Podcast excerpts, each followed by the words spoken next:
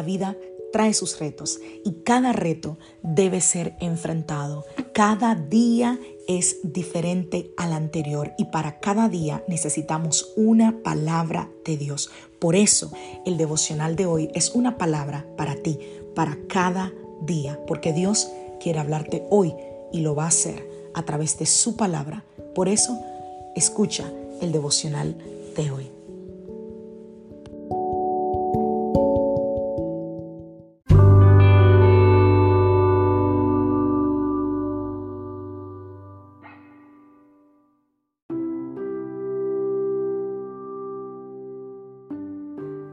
Hola, soy la pastora Alicia Lotrijo y te doy la bienvenida a mi podcast donde vas a escuchar una palabra de Dios para cada día de la semana. Es el devocional de hoy. Es una manera de comenzar tu día lleno de la palabra de Dios y con, una, con un mensaje que sé que te va a edificar. Dios te bendiga. Aquí el devocional de hoy.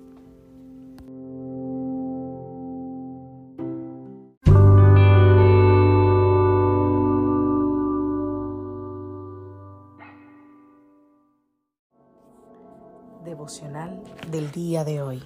Esperanza en lo invisible. Vamos a la palabra del Señor, Primera de Corintios capítulo 15, verso 19. Y si nuestra esperanza en Cristo es solo para esta vida, somos los más dignos de lástima de todo el mundo.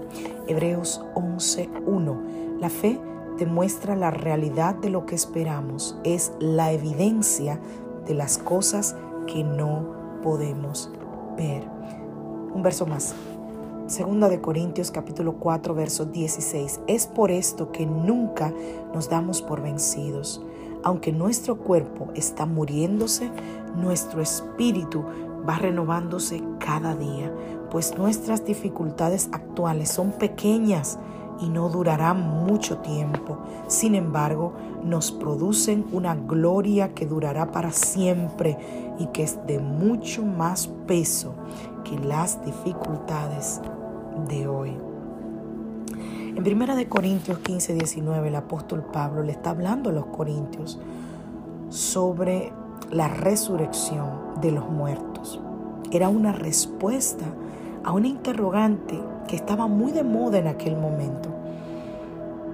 Y yo creo que no solo en aquel momento, aún hoy en día nos preguntamos qué sucede cuando morimos, qué pasa después de la muerte. Alguien dijo que todo el mundo se pregunta eso porque de allá nadie vuelve. Aunque hay personas que dicen haber tenido experiencias cercanas a la muerte. Pero definitivamente alguien que murió completamente no regresa alguien que estuvo en estado de coma, alguien que tuvo eh, quizás una situación clínica, puede regresar a la, a la vida, por así decirlo. Pero una persona que muere completamente, humanamente no regresa. De manera sobrenatural sí. Pero, ¿qué sucede cuando morimos? Y Pablo les dijo que de la misma manera en que Cristo resucitó de los muertos, así también nosotros resucitaremos los creyentes. Tenemos la esperanza de resucitar. O sea que no solo tenemos esperanza de, de, oh, todo va a salir bien ahora, todo va a salir bien mañana, no, sino que tenemos esperanza eterna. Si creemos en Jesucristo, nosotros entonces tenemos que ser portadores de esperanza. En Jesucristo tenemos esperanza de que hay algo más allá de esta vida terrenal. Hay algo que no podemos ver con nuestros ojos físicos. Por eso tenemos la esperanza en lo invisible esperanza en la obra de Dios más allá de nuestros ojos. Tenemos esperanza de que más allá de lo que nosotros podemos ver, hay vida y hay vida en abundancia. Así que nosotros creemos porque sabemos que la palabra de Dios es verdadera. Si tú vas al mar y te gusta pescar, por ejemplo, y pescas y agarras un, pescado, ¿verdad? tú sabes que ahí hay más peces. Tú sabes que ese no es el único. tienes esperanza. ¿Pero por qué? Por lo que viste.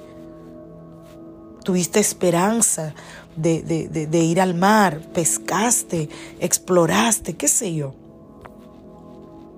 La esperanza está basada en nuestra experiencia. Pero la esperanza que tenemos en Cristo solamente la podemos tener por la fe. ¿Qué pasa con la esperanza que no es de experiencia, sino la esperanza espiritual? Nuestra esperanza espiritual está basada en la evidencia del Espíritu Santo.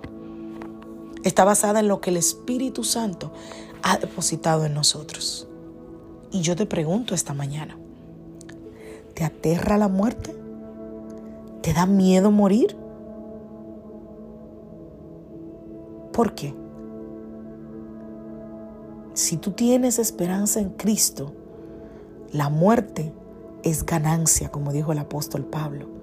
Si tú tienes seguridad de hacia dónde irá tu alma al partir de esta tierra, no tienes por qué temer.